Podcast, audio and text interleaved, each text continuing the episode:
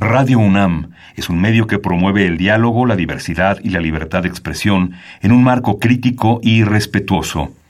Los comentarios expresados a lo largo de su programación reflejan la opinión de quien los emite, mas no de la radiodifusora. Es la hora del poder del ciudadano es la hora de la democracia en México. Confío en que todos sepan hacer honor al compromiso que han contraído. Elevar a su pueblo mediante sus propias leyes, aprovechando sus propios recursos y dirigiendo libremente sus destinos. Recordarnos que como ciudadanos todos tenemos una responsabilidad.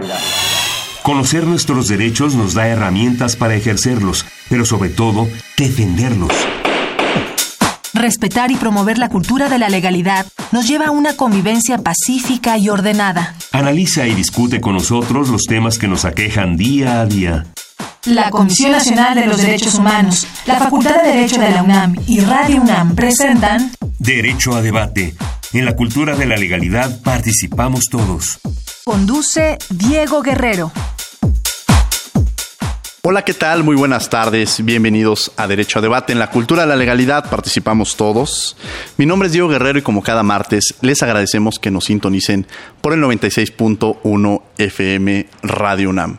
El día de hoy, bueno, nos acompaña en la conducción quienes son la esencia de nuestra universidad, Ángela. Ángela, un placer tenerte el día de hoy aquí, que por cierto eres estudiante del programa de Excelencia Académica de la Facultad de Derecho. Muchas gracias, Diego. Un placer estar con todos ustedes. No se pueden ir porque tenemos un invitado de lujo. No se vayan, vamos a escuchar, estas son las voces universitarias. Las voces universitarias.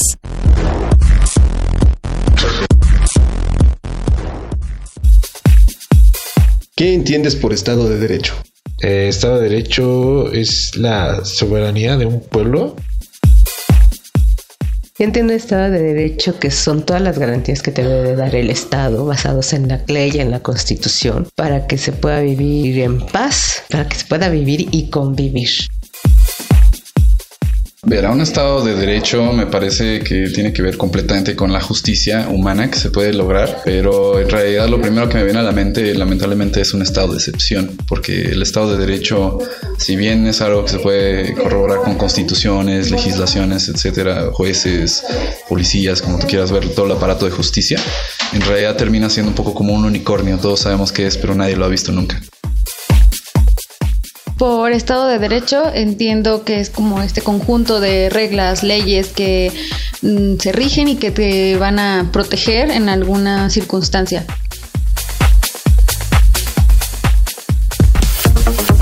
Escuchas Derecho a Debate. Llámanos al 5536 4339. Derecho a Debate. Bien, estas fueron las voces universitarias. Hoy tenemos un programa de lujo. Estamos transmitiendo desde la Suprema Corte de Justicia de la Nación. Ángela, ¿quién es nuestro invitado? Bien, eh, nuestro invitado especial es el doctor Eduardo Medina Mora, que es ministro de la Suprema Corte de Justicia de la Nación. Bienvenido, doctor. Un placer tenerlo con nosotros. Muchas gracias, Ángela. Muchas gracias, Diego, por invitarme al programa. Estoy feliz de tenerlos aquí en la Suprema Corte de Justicia, en la oficina de esta ponencia. Al contrario, es un, privilegio poder estar en esta precisamente la Suprema Corte de Justicia de la Nación, hablando de un tema del cual constantemente estamos mencionando y que muchas veces no sabemos que es el Estado de Derecho. Eh, antes de mencionar, bueno, agradecemos las gestiones de Geraldine que nos haya permitido tener este, el programa el día de hoy. Quizá con esta pregunta iniciaremos hablando del tema, ¿qué es el Estado de Derecho? Mira, esta es una expresión que se usa muchísimo. Quizá hasta con abuso. Todos los juristas, los políticos, los ciudadanos hablamos del Estado de Derecho y realmente no tenemos un acuerdo muy claro de qué significa, qué alcance tiene. Los abogados siempre hablamos del Estado de Derecho desde la lógica del Estado con mayúscula, como el Estado constitucional y democrático de derecho, que es quien tiene que garantizar el espacio físico, humano, para el ejercicio de libertades y derechos. En la tradición sajona eh, no se habla de Estado de Derecho como Estado, es el rule of law. Y eso se traduce como Estado de Derecho, pero como Estado de cosas, o sea, como el imperio de la ley. Es la perspectiva desde los ciudadanos.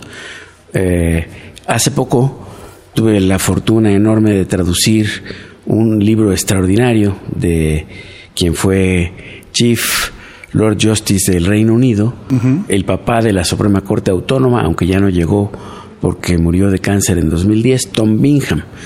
Y el libro se llama El Estado de Derecho y es el Estado de Derecho con minúscula, no con mayúscula, porque no está hablando del Estado como institución o como eh, articulación pública, sino de la circunstancia que los ciudadanos viven. Por eso es el rule of law y esta traducción tiene estas connotaciones muy distintas. Tom Bingham dice, entre otras cosas, que los ciudadanos saben perfectamente bien de qué se trata del Estado de Derecho, no porque tengan una conceptualización muy sofisticada, sino porque cuando no hay, saben perfectamente que no hay.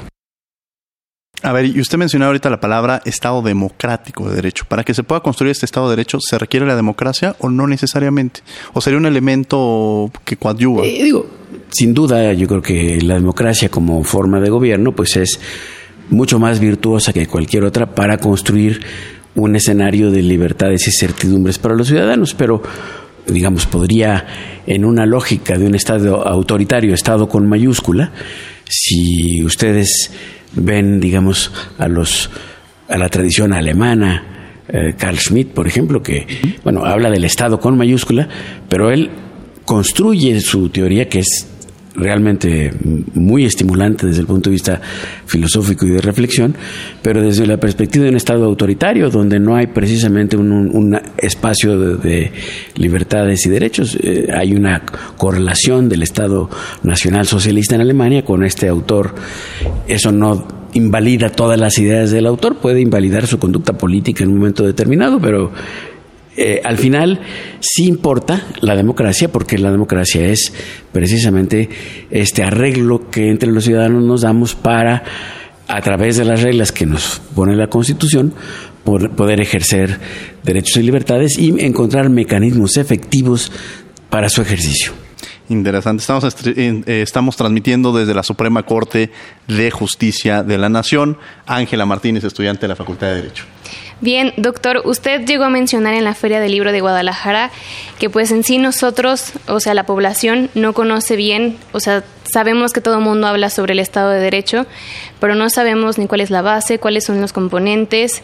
Eh, a, la audiencia que nos escucha, o sea, ¿cómo podría definir en sí Estado de Derecho y cuáles son los componentes que integrarían al Estado de Derecho? Mira, yo creo que eso, en efecto, Ángela, no es un tema que los ciudadanos en general sepamos, pero tampoco yo creo que los estudiosos y los políticos y los maestros de la facultad tengamos una idea muy precisa. Es decir, hablamos de muchas cosas alrededor del Estado de Derecho. En el prólogo del libro de Bingham, en la versión española que publicó Tirán Loblanche, a la presentación que tú te refieres en la FIL de Guadalajara hace un par de meses, precisamente refiere que en nuestra jurisprudencia se usa el concepto de Estado de Derecho muy pocas veces. Seguridad jurídica se usa muchísimo, pero Estado de Derecho no. Precisamente porque tiene estas connotaciones tan diversas. Todos los ciudadanos entendemos, y esto lo dice Bingham, que el Estado de Derecho es algo bueno, o nos parece. no, no, no suena muy mal que digamos, ¿no? Pero no sabemos de qué se trata. Yo creo que no sabemos ninguno. Y esto es precisamente el ejercicio que vale la pena hacer para que lo podamos concebir y lo podamos explicar desde la perspectiva primero del Estado con mayúscula que tiene la obligación indelegable de garantizar el ejercicio de derechos y libertades. El Estado con mayúscula tiene tres potestades básicas que no puede delegar a nadie, que es el monopolio del uso legítimo de la fuerza, el monopolio de dictar reglas de carácter general y el monopolio de cobrar impuestos. Bueno, en muchos lugares del mundo y de nuestro país podemos encontrar con que estas tres potestades indelegables del Estado a veces se comparten o se disputan por grupos extraestatales. Quiere decir que ahí no hay dominio territorial del Estado y por consecuencia tampoco puede haber esta garantía que el Estado tiene que ser para el ejercicio de estos derechos a los ciudadanos, para ejercer el derecho básico de vivir en paz y en tranquilidad con nuestras familias, en nuestras comunidades. Entonces, esta es una dimensión. Y luego hay dimensiones que se ven desde la perspectiva del ciudadano.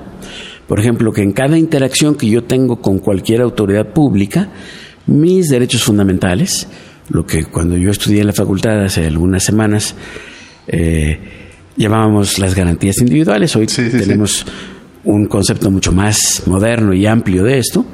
Van a ser respetados indefectiblemente. Que cuando yo tengo una disputa con otro ciudadano, puedo encontrar un mecanismo institucional para resolverla. Para eso hay tribunales.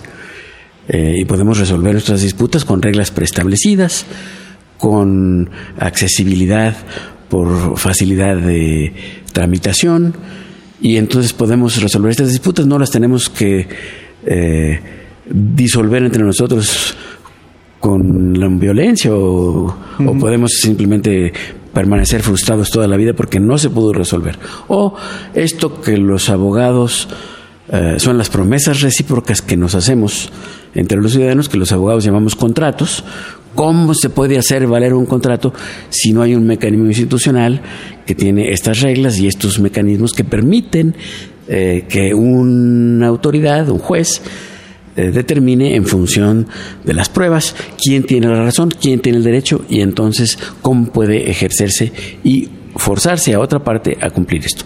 Esto nos da, digamos, esta seguridad jurídica, esta certidumbre. De un lado, la que me da el Estado, y de otro lado la que yo puedo ejercer con los ciudadanos. Y obviamente hay otra dimensión que es la de la actitud cotidiana de cada ciudadano de respeto a la ley. Eh, si nosotros asumimos que eh, sin respetar las reglas de convivencia, y uno sabe cuáles son, por eso el ciudadano sabe cuando no hay Estado de Derecho, eh, no se necesita repetir el texto de un código como para saber eh, realmente qué conducta está prohibida y qué conducta está permitida. Por supuesto puede haber niveles de sofisticación o de complejidad, pero en general esto lo sabemos. En las reglas de tránsito, en las reglas de convivencia, eh, de todos los días. estas dimensiones son lo que hacen al Estado de Derecho como Estado de cosas. Y claro, estas tradiciones se vienen forjando en el mundo desde hace muchísimos años. Eh, desde la Carta Magna que tiene 850 años. Obviamente la eh, Revolución Francesa, la Ilustración, las Declaraciones Universales de los Derechos Humanos y luego los mecanismos de ejercicio de derechos y libertades que tenemos tanto en la vertiente democrática de elección de los servidores públicos, de las autoridades del Estado, como en la vertiente eh, jurisdiccional de poder resolver nuestras disputas y exigir nuestros derechos a través de mecanismos institucionales. En términos de la importancia, la división de poderes del Poder Ejecutivo, el Poder Legislativo y Judicial, ¿por qué es importante o cuál es el papel que juegan en el Estado de Derecho? Y sobre todo me gustaría referirme al Poder Judicial, desde luego, en el papel que usted juega. la división de poderes es quizás el pilar más importante de, la democracia porque tiene que haber eh, en las atribuciones o facultades o misión de cada uno de ellos, también límites y controles. Entonces, el legislativo hace las leyes, es decir, expresa la voluntad ciudadana en normas obligatorias para todos. Y esto tiene un mecanismo formal de eh, aprobación y de promulgación y no, no puede cualquier entidad o autoridad pública establecer una regla de carácter, general, por eso es un monopolio del Estado. Un monopolio que está sujeto a reglas y que está depositado en el Poder Legislativo. La ejecución de las leyes y de los programas de gobierno eh, lo tiene el Ejecutivo. Esta es, digamos, la parte más visible del Estado, la parte más potente en ese sentido, pero no puede hacer nada que no le autorice la ley. Y el Poder Judicial, eh, que determina, por una parte, qué reglas de carácter general son válidas en función de que se ajusten a la Constitución, resuelve disputas concretas y pone límites a los actos de autoridad. Esto que tú hiciste no te está permitido autoridad, por consecuencia, le doy una protección al gobernado en este tema concreto. O esto que emitió el legislativo, esta regla, pues no es conforme a la Constitución. Puede ser pertinente o impertinente, pero no está ajustada a lo que la Constitución le autoriza al legislativo. Y este balance es lo que permite entonces generar una certidumbre a los ciudadanos, a las propias autoridades, para poder construir un estado de cosas más virtuoso que nos permita eh, eventualmente cumplir con el objetivo último del Estado, de la estructura económica y la política, que es la constante elevación del bienestar y la protección de los ciudadanos en todas las dimensiones. ¿no? En quizá me, me, gustaría que en el ejemplo que nos acaba de decir sobre cómo funciona el Poder Judicial, ilustrarnos y con su experiencia algún caso particular relevante que haya tenido en sus manos y que reflejara de alguna manera el fortalecimiento del Estado de Derecho. Mira, qué bueno que me dan la oportunidad y aprovecho, eh, Ángela, para hacer una aclaración porque al principio tú me identificaste como doctor y no soy doctor. Yo soy licenciado en Derecho, he estudiado muchas cosas en mi vida, pero no tengo el grado ni cursé nunca un doctorado. El grado académico, pero con la experiencia, que usted tiene ya se lo No, pero vale la pena puntualizarlo. Sí. debo decir que me estimuló mucho lo que tú decías de tu participación en el programa y obviamente en la facultad. Yo fui estudiante de la Facultad de Derecho. Los años más felices de mi vida fueron en la Facultad de Derecho. Lo recuerdo con enorme nostalgia. Mis maestros eh, que tocaron mi vida y tocaron mi visión del mundo de una manera. ¿Algunos maestros que lo hayan marcado? Sí, sí, muchos, pero digamos, el maestro Recasense, el último curso que dio, me tocó a mí, el maestro Floris Margadant, eh, extraordinario, el maestro Carpizo, el maestro Medina Lima, eh, el eh, maestro Chuaifet, que me dio Derecho Administrativo, en fin, muchos maestros que. don Mariano Jiménez Huerta, don Celestino Porte Petit.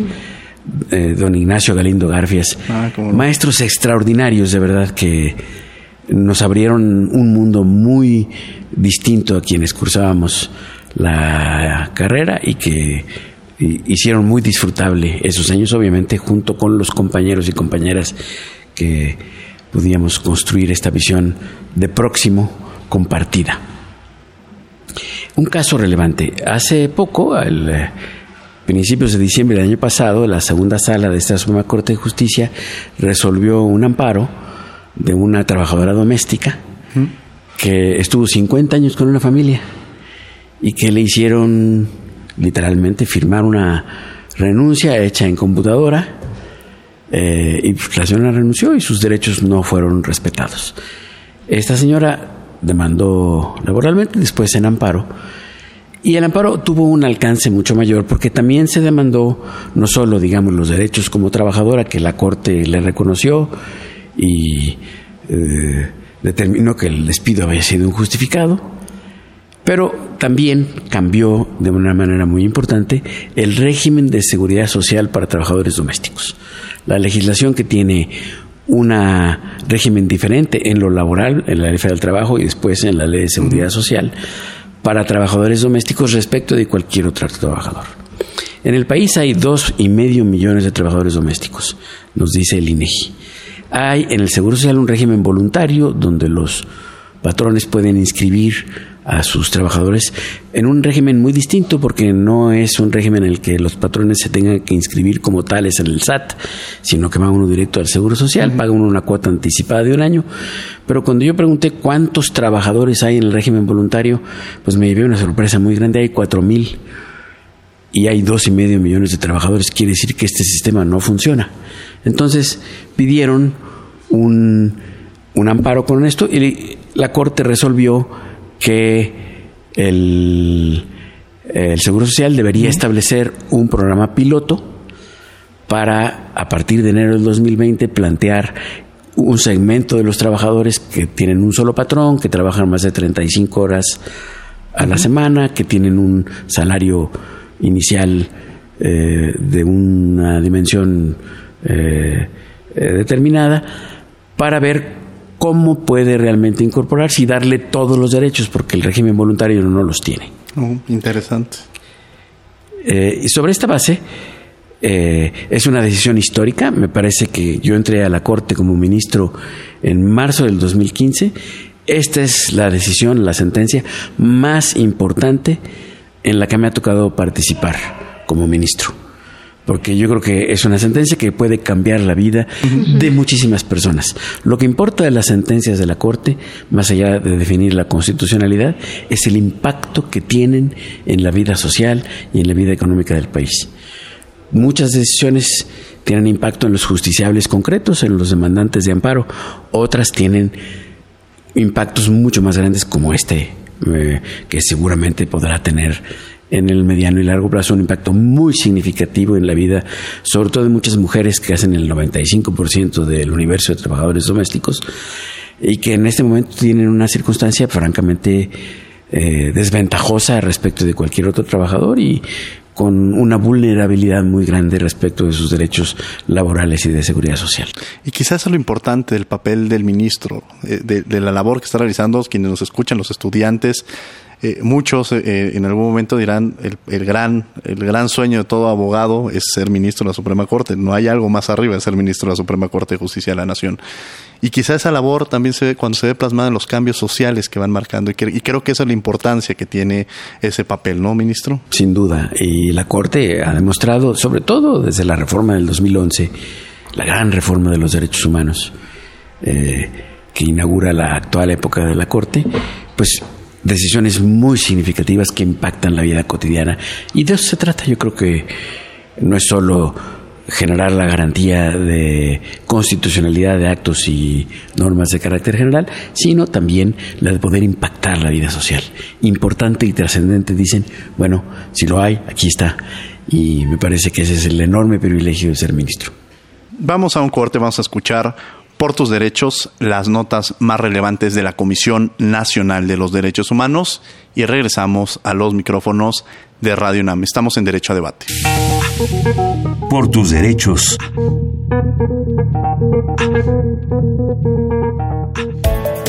El ombudsperson nacional, Luis Raúl González Pérez, afirmó que nuestro país necesita mayor y mejor seguridad, pero no a cualquier costo ni de cualquier tipo, sino la que corresponde a un Estado democrático de derecho y recordó que el presidente de la República ha expresado su compromiso de respetar los principios de la Constitución. Al presentar el informe anual de actividades 2018 de la CNDH ante la Comisión Permanente del Congreso de la Unión, González Pérez enfatizó que expandir el campo de acción de las Fuerzas Armadas a la seguridad pública y darles potestad para ser desarrolladores inmobiliarios, así como adquirir bienes y contratar servicios en pro de la seguridad nacional, es una apuesta riesgosa para la democracia. En relación al informe presentado, se indicó que las instituciones con más quejas por violaciones a los derechos humanos fueron el IMSS, el ISTE, la CEP, el Instituto Nacional de Migración, la Secretaría de la Defensa Nacional, la PGR, la Policía Federal, entre otros. La CNDH demandó mayor apertura en la difusión de los datos de casos de quienes han sufrido violaciones a los derechos humanos. Esto para que las recomendaciones que emite este organismo nacional sirvan de reflexión a la sociedad para rectificar el camino y no repetir los hechos. Aún falta discutir los alcances y límites del derecho de acceso a la información y en materia de protección de los mismos, pero se considera que verbalizar el nombre de las víctimas y de los responsables del daño con el debido cuidado puede ayudar a la empatía social del caso. De igual manera, la Comisión Nacional de los Derechos Humanos atrajo la investigación de los asesinatos de Noé Jiménez Pablo y José Santiago Gómez Álvarez, defensores de los derechos humanos que fueron ultimados en Amatán, Chiapas, esto para determinar posibles violaciones a sus derechos fundamentales. La CNDH solicitará a la Fiscalía General de la República que atraiga el caso, ya que por su naturaleza y gravedad incidió en la opinión pública nacional. Síguenos en Facebook y Twitter como Derecho a Debate. Llámanos al 5536 4339. Derecho a Debate. Bien, estamos de regreso en los micrófonos de Derecho a Debate. Estamos en Radio UNAM transmitiendo desde la Suprema Corte de Justicia de la Nación. Me acompaña el día de hoy en los micrófonos Ángela Martínez y tenemos un invitado de lujo, el ministro Eduardo Medina Mora, a quien le agradecemos. Estamos hablando sobre Estado de Derecho. Y usted nos mencionaba sobre este libro que, que usted este, trabajó, que nos podría platicar Claro más al sí. respecto. Mira, eh, el libro se llama Estado de Derecho, el. Estado de Derecho, con minúsculas, Ajá. no con mayúsculas, porque no se refiere al Estado como institución, sino a esta lógica del estado de cosas, ¿no? Del rule of law en inglés. El autor es Tom Bingham. Tom Bingham fue juez, fue un estadista extraordinario británico. Eh, él fue el chief Lord Justice, o sea, el jefe o titular de la Suprema Corte Británica cuando estaba en la Cámara de los Lores. Eh, él murió en 2010, yo tuve oportunidad de conocerlo personalmente en el Reino Unido. Y este libro es un libro especialmente pedagógico, porque desde la tradición sajona, pero no menos universal, va explicando de qué va esto del Estado de Derecho, que como conversábamos hace un rato, eh, pues parece sonar algo bueno y no malo, entonces vale la pena adentrarse. El libro tiene la virtud de ser muy pedagógico. Cuando yo lo vi, pues me, se me ocurrió que podía ser una buena cosa hacer una versión castellana junto con Marco Tulio Martínez, que trabaja aquí conmigo en la corte. Nos abocamos a la tarea mucho más difícil que la de escribir un libro, de traducirlo. La siguiente vez mejor escribo uno. Eh, porque la traducción exige una rigor y un respeto al autor que el ser autor no lo exige. Y creo que hay una obra muy buena que publica Tinan Blanche y que está a la venta en las librerías. Yo les recomiendo, sobre todo a los estudiantes de Derecho, pero a todo el público, no es un libro para abogados, es un libro hecho para cualquiera que tenga alguna curiosidad sobre esto, se lee relativamente fácil. Es un libro lleno de humor británico, este, en, en esta cosa que no es tan obvia, pero que después resulta francamente muy grato, y que eh, ahora está a disposición del público de habla hispana a través de esta editorial. La Corte ha tratado de hacer ahora un esfuerzo de traer obras que son emblemáticas, que la Corte no edita porque tiene digamos restricciones en sus programas, pero que junto con otras editoriales hace publicaciones. Hace poco tiempo también el eh, ministro Alfredo Gutiérrez Ortiz Mena tradujo el libro de eh, el Justice de la Suprema Corte de los Estados Unidos de América que se llama Haciendo que nuestra democracia funcione.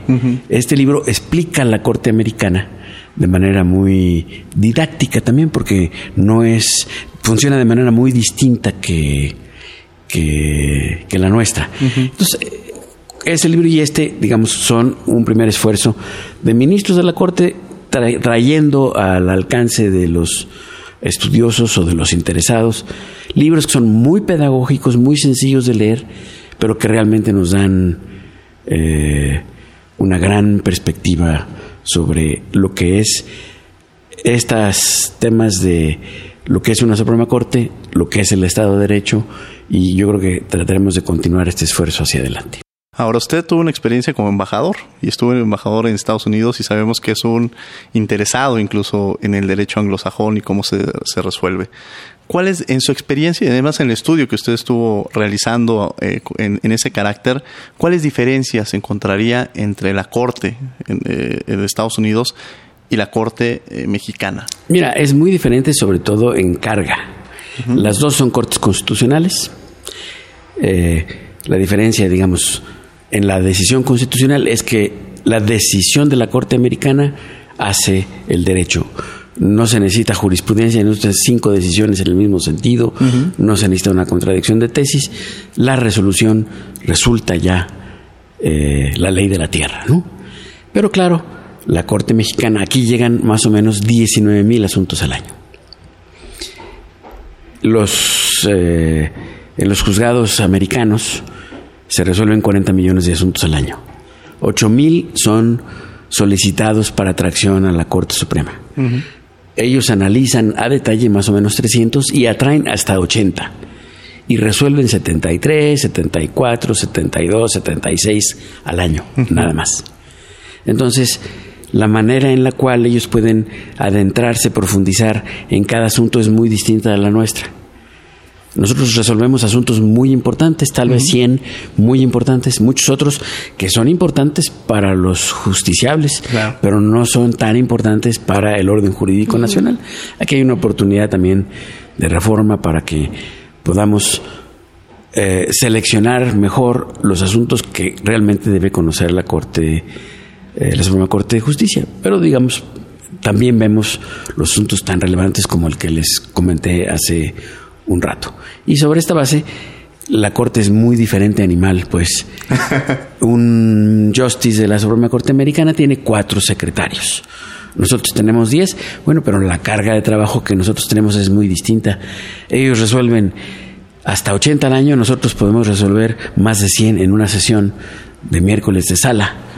Eh, claro, muchos de ellos son eh, reclamaciones o son eh, amparos directos en revisión que no tienen necesariamente la misma carnita, digamos, para ponerlo en términos coloquiales, pero pues que deben resolverse y obviamente hay que estudiarlos y votarlos, por eso se necesita más ayuda. Pero sobre esta base, eh, yo creo que las dos cortes, como también la Corte Británica, son cortes constitucionales, o sea, de última instancia, que van a definir eh, de manera más precisa cuál es el alcance de eh, las, la capacidad de la autoridad para realizar cuestiones como la de las normas de carácter general si son o no acordes a la Constitución y en el caso mexicano también a los tratados internacionales de derechos humanos, que en nuestro caso son obligatorios y forman parte del marco de conformidad constitucional. Sin duda, y eh, con esa gran reforma del 2011, ¿no? que es uno de los cambios más importantes que se tiene en la materia. Ángela Martínez. Eh, bien, ministro, eh, con su gran experiencia que ha tenido, ¿cómo podría decir que ha influido el problema de la corrupción e incluso de la delincuencia organizada para que dentro de este tema del Estado de Derecho, eh, pues no, no permita que en, sí se garantice este Estado de Derecho? ¿Cómo ha influido? Yo creo que son dos cosas que habría que separar conceptualmente. Obviamente, delincuencia organizada y corrupción pueden el poder, enorme poder corruptor que puede tener la delincuencia organizada, en particular la del narcotráfico, pero no solo, pues es muy importante. Pero hay que distinguir esto para poder abordar las cosas desde una perspectiva más eh, concreta que nos permita enfrentarla. La inseguridad en México es anterior a la delincuencia organizada en su expresión más potente que tenemos hoy. Eh, realmente el poder coercitivo del Estado y las capacidades estatales de dar certidumbre a los ciudadanos, pues la verdad no han estado ahí desde antes. Hoy es más visible porque hay una expresión más clara y eso tiene una explicación histórica, una explicación económica, una explicación de evolución, pero habría que distinguir eh, el combate a la delincuencia organizada y ahí es frente al Estado de Derecho, cómo defendemos al Estado de las entidades extraestatales para que el Estado pueda defender a los ciudadanos. Si un Estado no se puede defender a sí mismo, pues difícilmente puede defender a los ciudadanos. Entonces, ¿cómo construimos este espacio seguro? geográfico donde se puedan construir instituciones policiales o de procuración de justicia o de administración de justicia en las localidades en las que hay presencia de delincuencia organizada. Ese es un tema. El de la corrupción, desde luego, es un tema fundamental, es el tema, digamos, que más lastima a los ciudadanos y la impunidad que viene detrás de ella. Pero yo creo que aquí hay que enfrentar esto desde una lógica más procedimental. ¿Por qué hay corrupción? Bueno, porque hay una autoridad que puede tomar una decisión discrecional. La puede tomar en un sentido o en otro. Puede otorgar una adjudicación directa de un contrato o puede resolver un asunto en favor de alguien y no en favor de otra persona. Entonces el problema está en cómo se acota la discrecionalidad. Si se acota la discrecionalidad, se evita el error. El error culposo por torpes o por tontos o por falta de información, falta de rigor o culposo, perdón, era culposo por es, y doloso por mala fe. Entonces, si uno tiene un amplio margen de discrecionalidad, pues evidentemente el margen de error es muy grande. Y si uno hace un, acotamiento de este margen de discrecionalidad para que haya indicadores o alarmas en tal sentido de que esta decisión no pueda ir en un sentido que no deba ser el adecuado, independientemente de que al final siempre hay una decisión de alguien que valora las cosas y que determina algo en algún sentido. Pero si es culposo porque no tuvo los elementos o porque le faltó pericia, bueno, si se acota esto, se puede controlar mejor. Y también, si es de mala fe, pues se puede acotar esto. Y entonces se pueden construir mecanismos de gestión administrativa que permitan ir haciendo esta discrecionalidad más pequeña y haciendo a que la autoridad pública que toma el acto discrecional sea eh, responsable de su acto frente a la decisión. En inglés esto se llama accountability.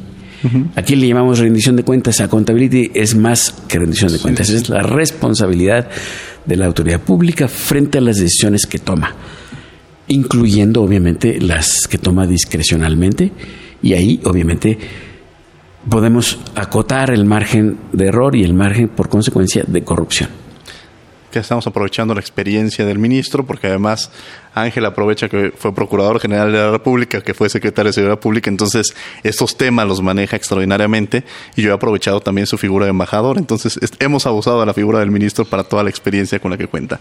Vamos a escuchar las, las notas más relevantes de la Facultad de Derecho. Esto es Derecho UNAM hoy y regresamos a esta entrevista con el ministro Eduardo Medina Mora. No se vayan. Derecho UNAM hoy. La semana pasada, profesores y estudiantes de la Facultad de Derecho recibieron al secretario de Educación del Gobierno Federal, Esteban Moctezuma Barragán, en la antigua Escuela Nacional de Jurisprudencia. Esto para debatir los problemas educativos de México. Durante su intervención, el director de la facultad, Raúl Contreras, afirmó que con la creación de la SEP hace 97 años, el derecho a la educación de los mexicanos se fue convirtiendo en una realidad. Asimismo, también expresó que el poder asistir a la escuela es el derecho social más importante de nuestra Constitución. La facultad festejó a los estudiantes egresados de especialidad, maestría y doctorado que han sido reconocidos con la medalla de plata Alfonso Caso por su gran trayectoria académica en nuestra máxima casa de estudios. Hoy más que nunca se necesita reconocer y fortalecer este conocimiento a través de la educación, la ciencia y la cultura, pilares fundamentales del saber humano. En este contexto, la Facultad de Derecho no baja la guardia. Su consolidación es permanente, sigue impulsando el progreso conforme a las exigencias y desafíos nacionales e internacionales.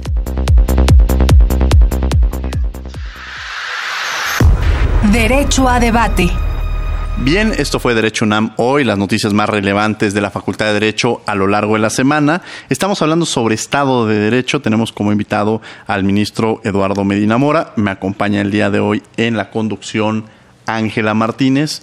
Y yo quiero recalcar por qué elegimos este tema, y es precisamente por este libro con minúsculas que, menciona el ministro Eduardo Medina Mora de Estado de Derecho, eh, el cual sin lugar a dudas no los tienen que leerlo para que conozcan más sobre el tema. En una hora es muy complejo poder hablar de este principio y que además cotidianamente ustedes cuando prenden la televisión, cuando leen un periódico, es, vemos la palabra Estado de Derecho y en sí no conocemos lo que realmente significa el Estado de Derecho. Ángela Martínez. Eh, bien, nada más precisando para que no se olvide que el, el autor de este libro es Tom Bingham, bueno, eh, continuando con el tema, con la traducción, con la traducción del ministro, Eduardo eh, eh, nos gustaría saber eh, cuál ha sido, si México verdaderamente cuenta con este Estado de Derecho, porque a nivel internacional, incluso la ONU es uno de sus uno de sus principios y una de sus finalidades de lograr que cada Estado con mayúscula pueda tener un Estado de Derecho. Eh, la pregunta sería si México en verdad sí cuenta con un Estado de Derecho, porque también hay ciertas estadísticas que mencionan que en ciertos estados de la República eh, no se tiene este Estado de Derecho, unos tienen más, unos tienen menos. Eh, ¿Cuál sería el...? Mira, yo, qué bueno que haces esta pregunta, Ángela. yo creo que a esta pregunta no se puede dar una respuesta binaria, sí o no. y si tuviera que hacer una, pues preferiría decir no pero no porque no haya mecanismos o instituciones que son muy valiosas en la construcción de esta certidumbre ciudadana, sino porque no podemos estar satisfechos con el nivel del imperio de la ley, de nadie por encima de la ley y de este derecho de los ciudadanos de vivir en paz y en tranquilidad con nuestras familias en nuestras comunidades. Tú lo has dicho, hay zonas del país pues eh, donde el control territorial no lo tiene el Estado, lo tienen grupos extraestatales, normalmente de delincuencia organizada, que es, insisto, un fenómeno más complejo de cómo se eh, eh, engarza con la autoridad pública, cómo se engarza con la sociedad en determinadas zonas y que obviamente llevan a un estado de cosas que no es eh, correcto, no es deseable, no es satisfactorio. Y sobre esta base, yo sí creo que el Naciones Unidas ha definido una serie de indicadores, ¿no? Y en estos indicadores pues puede uno encontrar elementos objetivos para decir si hay o se van cumpliendo o no se van cumpliendo. Me parece que decir sí o no no nos ayuda a construir lo que necesitamos hacer. Está clarísimo que si respondiéramos la pregunta como la plantea Bingham, un ciudadano, oiga, ¿hay Estado de Derecho? Sí o no. El ciudadano sabe. Bueno, probablemente en Venezuela hoy los ciudadanos digan no. Probablemente algunos ciudadanos o muchos en nuestro país digan no, otros no lo sé, tal vez digan sí. Pero más bien, esta respuesta binaria no nos da, mm, mm, digamos, una guía muy clara de de qué va esto, qué necesitamos hacer para aumentar la certidumbre ciudadana y al final construir el Estado de Derecho como Estado de cosas para cumplir el objetivo último del Estado, de la estructura económica y de la política, que es esta elevación de los niveles de bienestar y la protección de los ciudadanos. Estos son los objetivos finales a los que tenemos que atender en nuestra actividad como autoridad pública y desde luego también yo creo como ciudadanos. Cada uno frente al espejo todos los días tenemos que construir esta parte de reglas de convivencia con los prójimos. Y esto es lo que hace que nuestra convivencia sea virtuosa y entonces podamos tener esta certidumbre. Desde luego el Estado no puede delegarle a los ciudadanos el cumplimiento de sus obligaciones indelegables de las que ya hablamos antes. ¿no? Ahora, el fortalecimiento del Estado de Derecho también a través de las instituciones. ¿Cuál es el papel? Solo a través de las instituciones. a través de las instituciones. Y en este fortalecimiento de las instituciones, ¿cómo lograr eh, precisamente esa, ese fortalecimiento, esa legitimidad, esa credibilidad en las instituciones, por ejemplo, en la Suprema Corte de Justicia de la Nación, que la sociedad vea el papel tan importante que juega? Hannah Arendt, una filósofa alemana que extraordinaria, que después hizo su carrera como profesora en los Estados Unidos, dice que sin Estado no hay derechos. Sin Estado con mayúscula no hay derechos. O sea, se necesita de la estructura del Estado y de las instituciones para expresar y ejercer los derechos y libertades. Entonces, esto se hace a través de las instituciones. Y es precisamente las instituciones las que pueden llevar a la práctica estas obligaciones estatales y darle el espacio a los ciudadanos de este ejercicio de libertades. La Suprema Corte tiene un papel fundamental en la división de poderes como cabeza del Poder Judicial en esta determinación de la conformidad eh, constitucional de actos de autoridad y de normas de carácter general, leyes. La Corte no es un contrapeso, como se dice, es un acotamiento. El contrapeso natural del Ejecutivo es el legislativo. Eh, la Corte tiene un papel político fundamental, pero no tiene, eh, por eso cuando se destituye una autoridad pública se hace juicio en el Congreso puede haber una destitución por la Corte en función de un incumplimiento de una sentencia de amparo. En fin, es otra circunstancia, pero no hay este juzgamiento político, se hace en el Congreso, este, este contrapeso de qué normas de carácter general se pueden aprobar para acotar o potenciar a una autoridad pública del Ejecutivo. Y este otro balance, este otro aspecto del balance que es, bueno, esto, todo eso tiene que ser conforme a la Constitución y el marco de regularidad constitucional que incluye a los tratados internacionales de derechos humanos y a las sentencias de la Corte Interamericana de Derechos Humanos, sea nuestro país parte de ellas o no. Entonces, todo esto es un universo de regularidad constitucional muy complejo, pero este es el papel de la Corte y es el papel, obviamente, del Poder Judicial de generar este acotamiento para que todas estas actividades de actos de autoridad o de construcción de normas de carácter general estén dentro de este marco de regularidad constitucional. Y qué bueno que lo mencionan, porque generalmente decían, ¿cuál va a ser el papel de la Corte? ¿Cómo va a ser un contrapeso? Y generalmente en todos los medios se escucha esto cuando entender más bien que la figura del Poder Judicial, como usted lo menciona, es ese acotamiento que se debe, que se debe llevar a cabo, ¿no? El acotamiento, obviamente, es un contrapeso, pero no es en una balanza algo que pueda, digamos, el, el Estado al final es la Constitución con la poder coercitivo. La Corte no tiene poder coercitivo.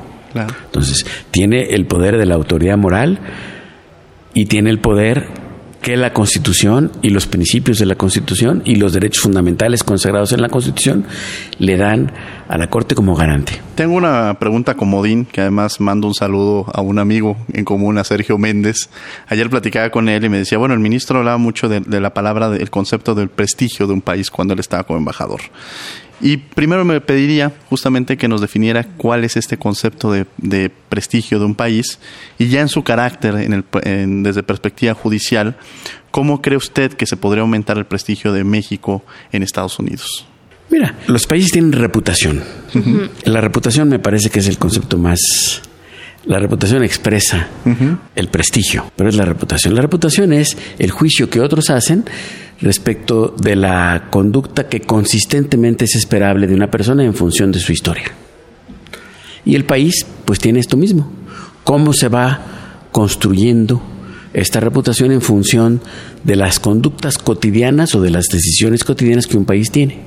Entonces nuestro país tiene cosas extraordinarias, no solo en términos de su belleza natural, de la riqueza étnica, de la experiencia como destino turístico, de su potencia manufacturera, de su capacidad de construir junto con otros estados visión compartida y impulso de los valores democráticos.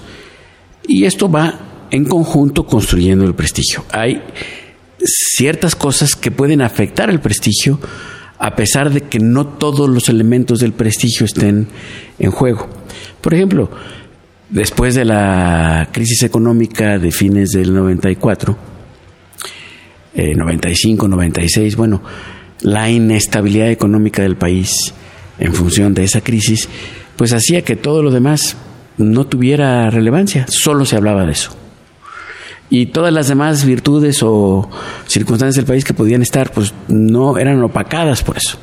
Cuando surge de una manera más clara, más visible, eh, porque se habla más de ello y porque está más presente de la violencia, eh, primero entre grupos de crimen organizado, no necesariamente frente al Estado o frente al Estado, pero donde se da más fuerte es entre grupos criminales.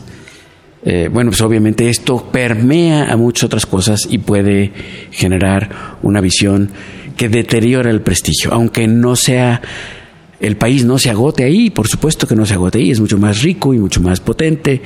Entonces, la tarea del prestigio del país, no solo en los Estados Unidos, en cualquier lugar del mundo, es la de hacer pedagogía, explicar, compartir de qué va México, qué se trata, cuáles son sus potencias, cuáles son sus fortalezas, eh, dónde está esta enorme riqueza y invitar a las personas a que vengan y lo experimenten. Déjenme decirles algo como experiencia diplomática. Cuando yo fui embajador al Reino Unido, el objetivo principal que nos planteamos fue, por una parte, mejorar el prestigio del país en las historias que se cuentan en medios británicos que son mundiales, que es eh, el Financial Times, que se lee en todo el mundo, el Economist, eh, el Economist, por ejemplo, en 2012 imprimió 1.4 millones de copias. Vendió 200.000 en el Reino Unido, 200.000 en Europa, 750.000 en los Estados Unidos. Pero llega a los escritorios de las personas que toman decisiones. Entonces, lo que se diga ahí cuenta, y cuenta en todo el mundo. Y el Guardian, que es el periódico, digamos, de izquierda, el Fabiano, que alimenta. Entonces, ahí hicimos un esfuerzo importante y creo que muy exitoso, bueno, en esa lógica. Y otro es el del turismo, no con campañas en la televisión, sino con conectividad, o sea, facilitarle a las líneas aéreas que pudieran tener slots y vuelos, sobre todo a el aeropuerto de Cancún. Porque por geografía el aeropuerto de Cancún permite vuelos directos con aviones más chicos desde Europa. El caso es que el Reino Unido era el país cuatro en turistas europeos a México, hoy es el uno, con mucho, mucho más grande que cualquier otro. Los británicos viajan mucho, pero no hay publicidad en la televisión, no hay publicidad en las calles. Todo esto es porque hay conectividad y porque hay lo que se llama word of mouth, o sea, la experiencia que una persona transmite verbalmente a otra. Y esto ha hecho que exploten, hay vuelos de muchas ciudades del Reino Unido y después de Europa a partir de este esfuerzo hacia Cancún y luego esto se va extendiendo hacia otros lugares de la República. Y bueno, este, vamos a llegar a medio millón de turistas europeos británicos al país. Es eh, de verdad una cosa extraordinaria. ¿Por qué? Porque la experiencia humana, la experiencia turística, la experiencia culinaria, la experiencia de belleza natural, pues habla por sí misma. Entonces la ecuación costo-calidad es extraordinaria. En una de las principales agencias de turismo del Reino Unido eh, decían que el lugar, su destino más importante en términos de satisfacción era Dubái. 97% de los pasajeros turistas que fueron a Dubái estaban satisfechos. Pero la repetición a Dubái era 70%. La satisfacción a México es 93, pero la repetición es 97. ¿Por qué? Porque la experiencia es fantástica, a un costo muy accesible, entonces esto permite que esta actividad haya crecido eh, de una manera tan significativa, bueno, pesa mucho en el PIB y genera un, un eh, un impacto muy importante en el empleo. Eh, vamos a escuchar eh, nuestra última cápsula, Agenda de la Semana, los eventos más importantes de la Comisión Nacional de los Derechos Humanos y la Facultad de Derecho y regresamos a las conclusiones. Conclusiones en 30, no se vayan. Agenda Semanal.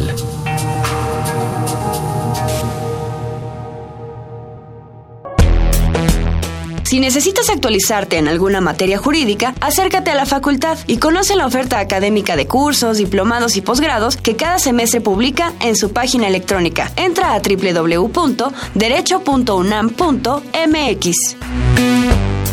En el marco del aniversario número 102 de la Constitución de los Estados Unidos Mexicanos, esta mañana se presentó el libro Diputados Constituyentes. Fue la primera de dos mesas abiertas al público en general. Hoy a las 5 de la tarde te esperamos en la siguiente reunión, en el aula magna Jacinto Payares. La entrada es completamente libre.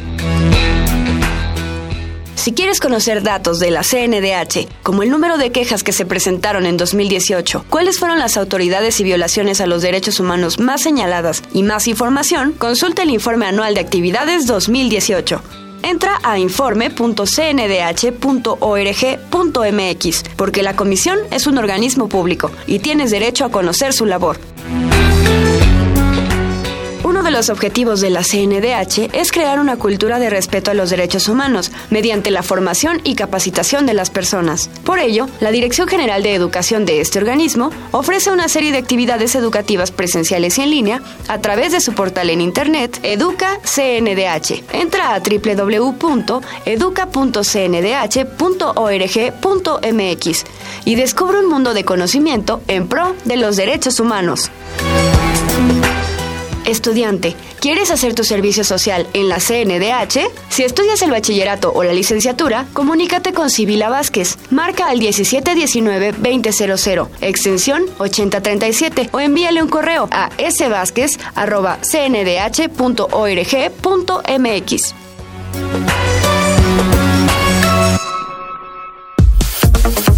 Escuchas Derecho a Debate. Conclusiones en 30. Bien, estos son los eventos que tendrá tanto la Comisión Nacional de los Derechos Humanos y la Facultad de Derecho a lo largo de la semana. Regresamos a conclusiones en 30. Ministro, conclusiones en 30, algún tema que le gustaría, además de reforzar, que nos los invitamos a quienes nos escuchan, que es una invitación obligada para que conozcan el tema de consultar este libro de Estado de Derecho, el cual usted hizo la traducción. Eh, una cosa importante, aquí se habló de reputación, se habló de legitimidad. ¿Qué es la legitimidad de las autoridades o las instituciones públicas? Bueno, a mí me gustaría simplemente apuntar un concepto que he venido trabajando, no es mío, está construido de ideas de muchos otros, como todas las ideas al final. Pero al final la legitimidad de una autoridad pública que tiene el impacto en la eficacia de su, de su actuar, en la certidumbre que produce sus decisiones y en la confianza que despierta en los ciudadanos. Pero al final es una percepción pública, compartida, colectiva, de que el arreglo político y social es pertinente, eh, sobre todo destinado al interés público.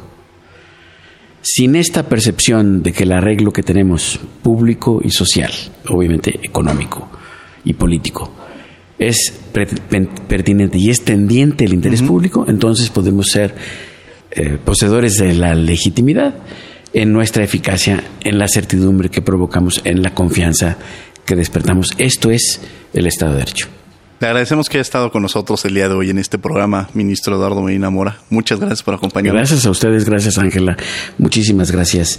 encantado de verdad de estar con ustedes el día de hoy. Al contrario, Ángela, muchas gracias por acompañarnos el día de hoy. De nada, aquí en los micrófonos de Derecho a Debate. Muchas gracias por la, por la invitación. Agradecemos a la Comisión Nacional de Derechos Humanos, a la Facultad de Derecho y a Radio UNAM, en los controles técnicos Francisco Mejía, Miguel Arredondo, Raúl Díaz, en la asistencia Elías Hurtado, Regina Díaz, Jocelyn Rodríguez, Lorena Redondo y Gustavo Ortiz.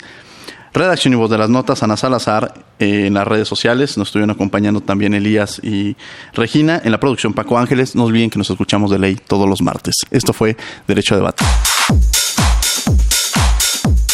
Esto fue Derecho a Debate. En la cultura de la legalidad participamos todos.